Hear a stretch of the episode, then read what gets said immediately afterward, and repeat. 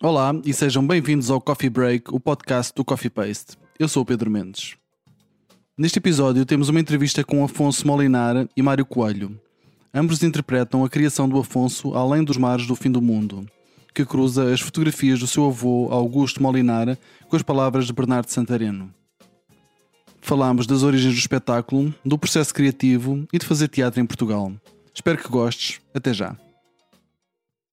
Olá a todos, estamos aqui hoje com, para conversar um pouco com Afonso Molinar e com Mário Coelho, que vão estrear muito brevemente um novo espetáculo. Antes de mais, gostava de vos perguntar como é que estão a viver estes tempos únicos? Com dificuldade. com dificuldade. Não, não tem sido. Ou seja, agora já está tudo muito mais calmo, felizmente, mas nós também começámos, nós começámos estes ensaios por Zoom, é, uma, é, toda uma sensação, é outro mundo, parecem que vivemos agora, estranhíssimo. De alguma forma parece que este é o, o primeiro processo de, de, ensaios que estamos a ter nesta nova, neste novo mundo, uhum. por assim dizer, então ainda está, pelo menos para mim, ainda estou meio a, a perceber como é que a coisa vai, vai, vai estando. Acho que a parte uhum. mais assustadora é, a longo, é o pensar a longo prazo acho que acima de tudo, pelo menos para mim, isso é o que me assusta mais, é o planear coisas, mas com a ideia de que podem vir a não acontecer desta forma ou assim uhum. e mudar os, os próprios espetáculos, neste caso. Há uhum. coisas que agora são impensáveis de se fazer, pelo menos durante uns tempos. Bem, então em teatro, em que marcas as coisas para 2022 e 2023 e assim. Exato. Isso agora, isso agora, em princípio, acaba um bocadinho, não é?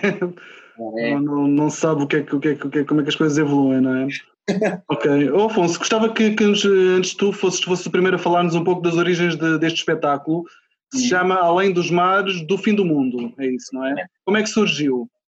Então, isto surgiu uh, o ano passado, enquanto estávamos a fazer o Apocalipse segundo a e Beta na, na Escola de Mulheres, uh, numa conversa com a Fernanda Lapa, ela disse-me que este ano ia haver as comemorações do centenário do Bernardo Santareno e que ela ia estar a organizar isso e que ela teria muito prazer que o máximo de companhias interessadas participassem. Um, e na altura acabámos por falar um bocadinho, ela, nós já tínhamos conversado sobre esta temática, mas acabámos por até debater um bocadinho o facto de, de o Bernardo Santareno e do meu avô terem sido os dois médicos na frota bacalhoeira okay. e de se conhecerem muito bem. E então, quando surgiu esta, esta coisa, ela falou-nos até, falou à companhia de fazermos leituras dos mares do fim do mundo, do, nos mares do fim do mundo. E nós começámos a olhar para isso, começámos a pensar so, sobre isso. Eu comecei a ver também fotografias do meu avô, na possibilidade, eventualmente, de termos projeções ao longo da, das leituras. E conforme estou a ler e estou a olhar para as fotografias, começo a sentir vontade de escrever sobre isto. Não era nada que estivesse nos nossos planos, não estava, uh, não estava programado na nossa agenda. Uh, acabámos por não fazer outro espetáculo para fazer este, mas houve um momento desse trabalho de leitura e de pesquisa e de investigação em que eu decidi: não, isto, uma leitura disto não é suficiente. Uh, acho que há aqui uma, eu senti a necessidade de às tantas juntar-lhe um cunho meu eh, juntar-lhe de alguma forma uma, uma visão minha ou trabalhar aquilo de alguma forma. Ok. Um, e comecei a escrever. Uh, na altura, eu já tinha falado com o Mário da possibilidade de fazer o espetáculo. Entretanto, ele não podia porque tinha outro. Entretanto, com o coronavírus, o teu espetáculo foi adiado. Uhum. E de repente ele já podia fazer, e então fazia todo o sentido. E uh, e tínhamos concorrido a uma série de apoios, acabámos por conseguir alguns, uhum. e então tudo fazia sentido, mas partiu desta ideia primeiro de uma leitura e de junção destes dois formatos documentais, uh, e pronto, acabei por juntar isto tudo e dar-lhe um outro cunho meu. Pois, claro. Depois tens por um lado as palavras de Bernardo Santareno, as fotografias do teu avô e o teu e a tua própria visão, não é? De, como é, como é, que acabaste por cruzar esses três, esses três universos uh, no, no, neste, neste trabalho, não é? Foi um bocado isso. Acabei por moldar um bocadinho tudo e, e fundir um bocadinho tudo. Uh, não uso exatamente, uh, o espetáculo evoluiu um bocadinho para além disso. Inicialmente nós íamos ter uh, excertos do, da obra Nos Mares do Fim do Mundo okay. e eu comecei, mas aquilo que acabou por acontecer foi que naturalmente a linguagem começava, ou seja, eu não só escrevia coisas fora desse contexto, uhum.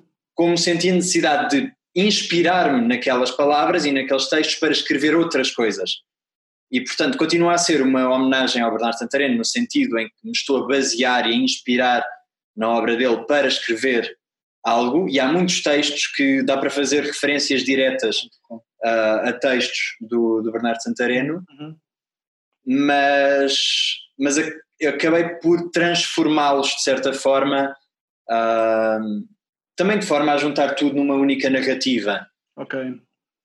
Um, podemos dizer que o espetáculo tem alguma coisa de autobiográfico ou, ou não?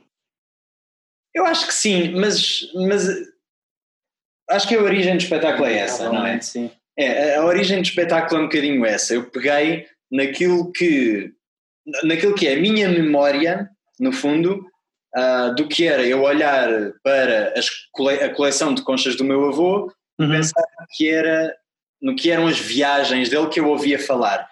Mas acabei por transformar um bocadinho isso, ou tentei pelo menos transformar essa nostalgia que era minha, numa nostalgia que pode ser de qualquer criança ou de qualquer.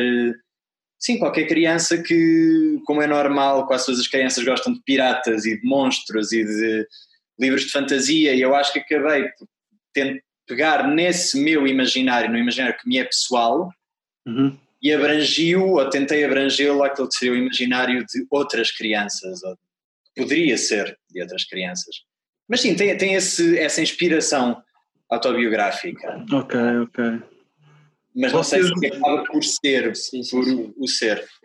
Ok, ok. Um, no, estive a ler o dossiê do espetáculo e diz-se que este espetáculo é uma performance documental.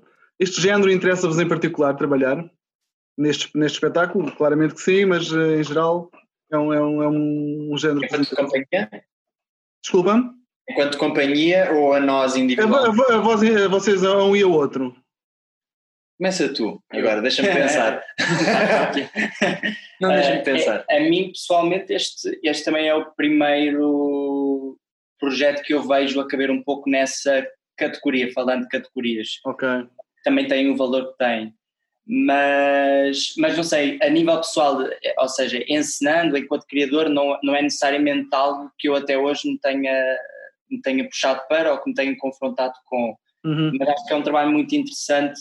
Um, verdadeiramente, falando deste projeto em específico, acho que a mim o que me interessou muito, e espero não desviar-me, era, era mesmo esta ideia de, embora tenha este lado de, de ir muito das memórias do avô do Afonso e de este lado meio de homenagem ao próprio, ao próprio Santareno, uhum. de como é que estes mecanismos todos colam depois num formato que para mim é mesmo como se fosse uma criança num sótão a descobrir várias coisas, assim como a lanterna, a uhum. apontar uhum. e a ver de repente umas fotografias, a imaginar o que, é que são aquelas fotografias, e o avô que eu não conheço, e o Santareno que eu próprio estou a conhecer estas palavras agora, e como começa a fundir essa, como a imaginação começa a circular. Isso para mim é quase o, o processo criativo num estado bruto, por assim dizer. Um, então acho que o espetáculo para mim, pelo menos, obedece muito mais a isso do que performance documental. Também teria que pensar melhor no próprio termo. Ok, ok. É, eu, eu quando defini, isto foi no, foi no, na definição que eu lhe dei, uh, pegando na ideia de, de a performance ser aquilo que o espectador faz dela, Uh, mas tendo, tendo em consideração que os documentos estão lá e que uh, a história é a história e, uh, e há coisas que, por muito que eu tente fazer outras coisas delas, não são mutáveis. Uhum. Uh, eu acabei por arranjar este termo, que é, até que é um bocadinho paradoxal, não é? Uh, mas acabei por arranjar este termo porque dentro da definição que eu arranjava sei, dentro da, da imagem que eu tinha do espetáculo antes de começar a trabalhar nele fisicamente, era a melhor imagem que eu conseguia dar enquanto termo. Um, se é uma coisa que eu trabalharei mais de futuro, não sei. Um, não sei porque é, é, acaba por ser muito específico ao mesmo tempo e muito delicado. Tem que haver um certo limbo aqui, tem que tem que haver a dose certa de distanciamento, porque se me distancio demasiado uh, torna-se frio, mas se estou demasiado próximo, sendo pessoas que ainda têm muitos parentes vivos, amigos vivos, uh, também é algo que começa a tornar, começa a ganhar um lado demasiado pessoal, uh, que não me interessa tanto. Interessa-me ir buscar aquela coisa da magia do teatro, não é? Uhum mas, mas mantendo algo e mantendo a distância na mesma. Portanto, é, é, aqui um limbo que é muito complexo de trabalhar, ou que eu pelo menos estou, não sabia que era tão complexo até começarmos a trabalhar sobre ele. Uhum. Uh, e que se calhar, se calhar, há coisas que me fascinam mais do que, do que, este, do que este formato, uhum. mas, mas foi uma descoberta uh, em, em, embargar por este formato adentro, foi uma descoberta que eu não estava à espera, de facto. Pronto, este, este, este, limbo, este equilíbrio que é preciso manter, eu não tinha noção que era tão complicado até estarmos a meio e até estar a acrescentar texto e a cortar outro, porque de repente, ah, se calhar é melhor não, é não embargarmos tanto por aqui, mas se calhar, se calhar vamos focar mais nisto, vamos levar isto mais longe, mas depois há. Também é um... caso havia muito material. Havia é, muito material. É encontrar quase o foco Uhum. Pois, eu, eu nesse... tanto material, acho que também. Pois, eu nesse sentido gostava que me falasse um pouco mais sobre o processo criativo para este, para este espetáculo, baseado-se em muito material, como o Mário acaba de dizer, mas o que é que mais teve neste presente, neste, neste processo, em circunstâncias especiais, como nós sabemos? Nós começámos com as chamadas de Zoom, yeah. no fundo. Não, antes disso ainda, ainda tivemos a trocar leituras durante uhum. um tempo. Sim, sim, sim. Mas depois começámos em leituras de Zoom, Uh, lemos em conjunto com, com o resto da equipa técnica e artística, ou seja, com os músicos, que são o Zera, com a cenógrafa, Rita Capelo, com a equipa toda de produção. Lemos o Nos Mares do Fim do Mundo, integralmente. Vimos. Uh, eu tenho um projetor analógico uh, em casa e vimos os slides via Zoom, ou seja, eu projetava na minha parede. Ok Uh, enquanto estávamos, sim, enquanto estávamos em, em chamada, uhum. uh, portanto, vimos muito material, comparámos material, ainda fomos buscar excertos do Lugre, excertos da Promessa, ainda, isto tudo de Bernardo Santareno, ainda comparámos coisas, surgiram uma série de outras obras em processo. Um, e aqui o texto ainda não estava escrito, pois não. E o texto aqui ainda, estava, é, a estava a ser construído uh, também com base, depois foi isso, eu tinha uma base do texto, mas só acabei de o construir durante estas reuniões. este mês. Sim. Foi um mês. Foi um mês, mais ou menos um mês em que estivemos por Zoom, uh, neste, nesta nova forma de criar, Sim. não é? E de nos reunirmos. Uh, estivemos ainda por Zoom para aí um mês sim, sim, sim.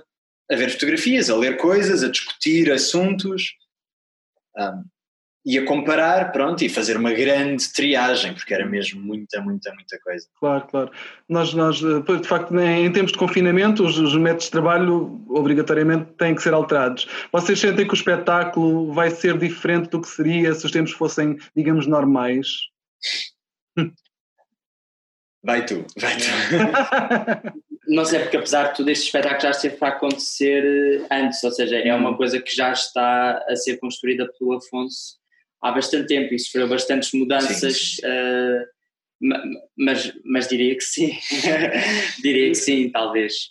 Tivemos que nos. É estranho, de repente tens, tens que te confrontar com, com uma adaptação que tem que ser feita, não, não só para, com o próprio público, mas até entre nós, a forma como também uhum. orientamos os ensaios, como. Uh, que tipo de mecanismo é, é, que também podemos utilizar no próprio espetáculo, acho que isso inevitavelmente esteve, esteve presente. Uhum. E o facto de termos começado muito os ensaios via Zoom e depois só encontros em que estava eu e o Afonso, uh, a equipa toda só agora é que começa de alguma forma a estar, a estar junto. Exato, estivemos com o Zé. Só esta semana é que juntamos a equipa toda yeah. por questões de segurança, por. Por tudo, e estamos a duas semanas duas de estrear. Exato. Só agora é que estamos todos juntos, então logo aí podemos dizer que já é e será inevitavelmente um fator de uma grande diferença para com um processo normal, onde se calhar a coisa iria fluir de outra forma, mas mas não sei, também conheço melhor o espetáculo já a dar esta nova uhum. realidade, por isso não consigo muito bem falar com base no que era antes. Aquilo, porque o espetáculo inicialmente ia ser um monólogo só. Ah, pois é. Uh, ia ser um monólogo. E entretanto, como surgiu a possibilidade de o Mário poder fazer, uhum. uh, felizmente, uh, e depois, isto inicialmente ia ser um monólogo, uma coisa muito pequenininha, entretanto o Mário podia fazer, entretanto o Zero podiam fazer, entretanto apareceram apoios. E, aliás, era o Mário, era um monólogo que eras tu que ias fazer. Pronto. Ele não confiou em mim. então, e, depois, e depois ele não podia fazer. E a coisa estava a alterar-se, estava a reescrever e a repensar o espetáculo e assim. Entretanto, foi repensado para duas pessoas e de repente tu voltaste a poder fazer por causa do, desta questão toda da pandemia. Portanto, uh, por um lado, eu não, vou, não, eu não posso dizer isto, mas ia dizer que por um lado para o espetáculo até foi bom a pandemia. Uh, foi, uh, mudou de certeza, o espetáculo mudou garantidamente aquilo que seria uhum. se não fosse pela, pelo estado em que, em que nos encontramos. Ok, pois. Uh, queria perguntar ao Mário, como é, como, é que, como é que para ti tem sido este processo de trabalhar neste espetáculo, um bocadinho ao lado, ou melhor, à parte dos teus espetáculos enquanto criadora, os teus espetáculos em nome, em nome próprio? Sim, sim, sim. Oh, é sempre diferente. Exato. Só para dizer, não. não, mas uh, é assim, acima de tudo, eu comecei por trabalhar como, como intérprete, como, como ator, e, e ter começado a ensinar já foi passado algum tempo, já, já não de ter trabalhado, mas de ter tirado a licenciatura e inevitavelmente parece que existe uma. Um, passas a ver-te meio como encenador, como criador, e parece que às vezes o, eu, pelo menos, senti isso. Enquanto ator, parece que pus um pouco de parte. E, e, e, tenho trabalhado mais pontualmente com algumas pessoas, mais por exemplo com o Pedro Batista, que acaba por ser a pessoa com quem tenho colaborado mais meramente na vertente de, de meramente como ator, uhum. e também para mim uh, interessava-me a ideia de verdadeiramente embarcar em universos de pessoas diferentes, porque acho que também ficarmos nas nossas ideias e no nosso universo é algo muito cansativo e que até poderá provocar uma grande estagnação uh, enquanto encenador e enquanto ator.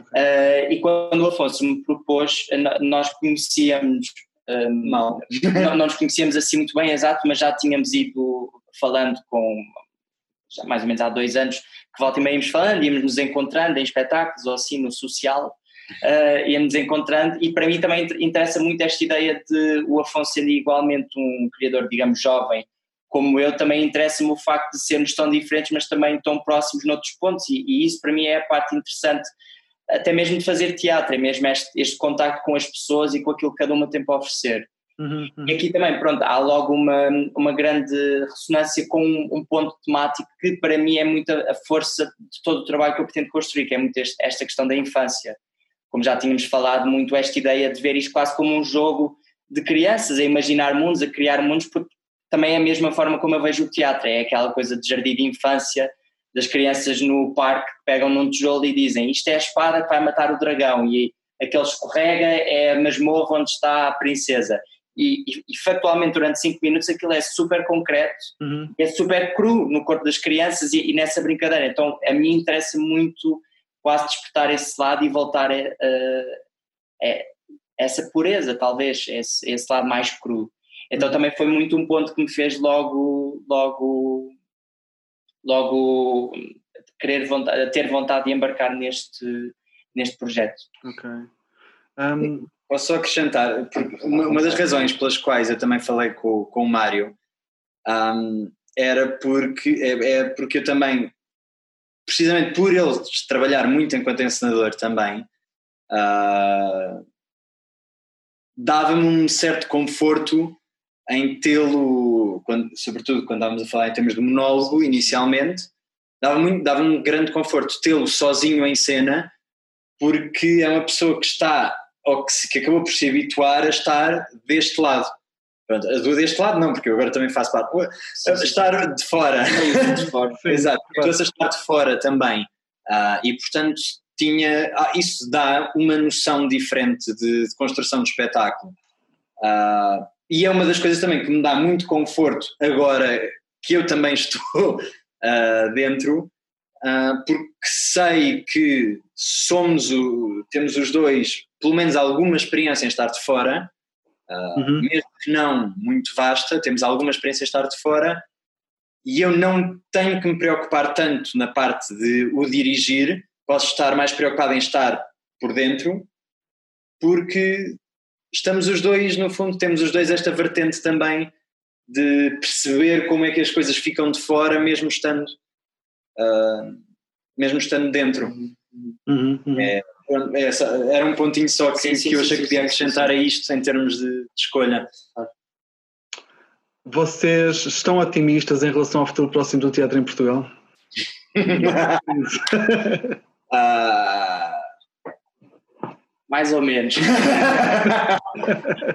Mais ou menos. Eu até estou, eu até estou. Uh, acho que é, muito, é uma situação ainda muito complexa. Uhum, uhum. E atualmente, politicamente, uh, a situação está muito complexa. Uh, o silêncio é uma atitude política fortíssima uh, e não era a atitude política neste momento, parece-me correta. Uhum, uhum.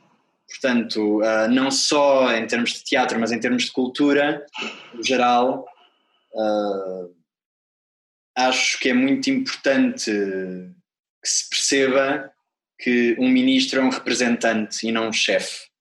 Uhum. Um ministro serve para representar os direitos e as necessidades do seu setor. E não é o que se vê. Portanto, é, o, é uma coisa que tem sido um bocadinho complicada e, como dizia muito bem a Teresa Coutinho há uns tempos, existe alguma falta de humildade por quem manda. Hum. Portanto, uh, nesse sentido, eu não vejo a coisa muito, muito esperançosa. no entanto, onde é que vem a esperança? Vem a esperança que o mandato são quatro anos. Uh,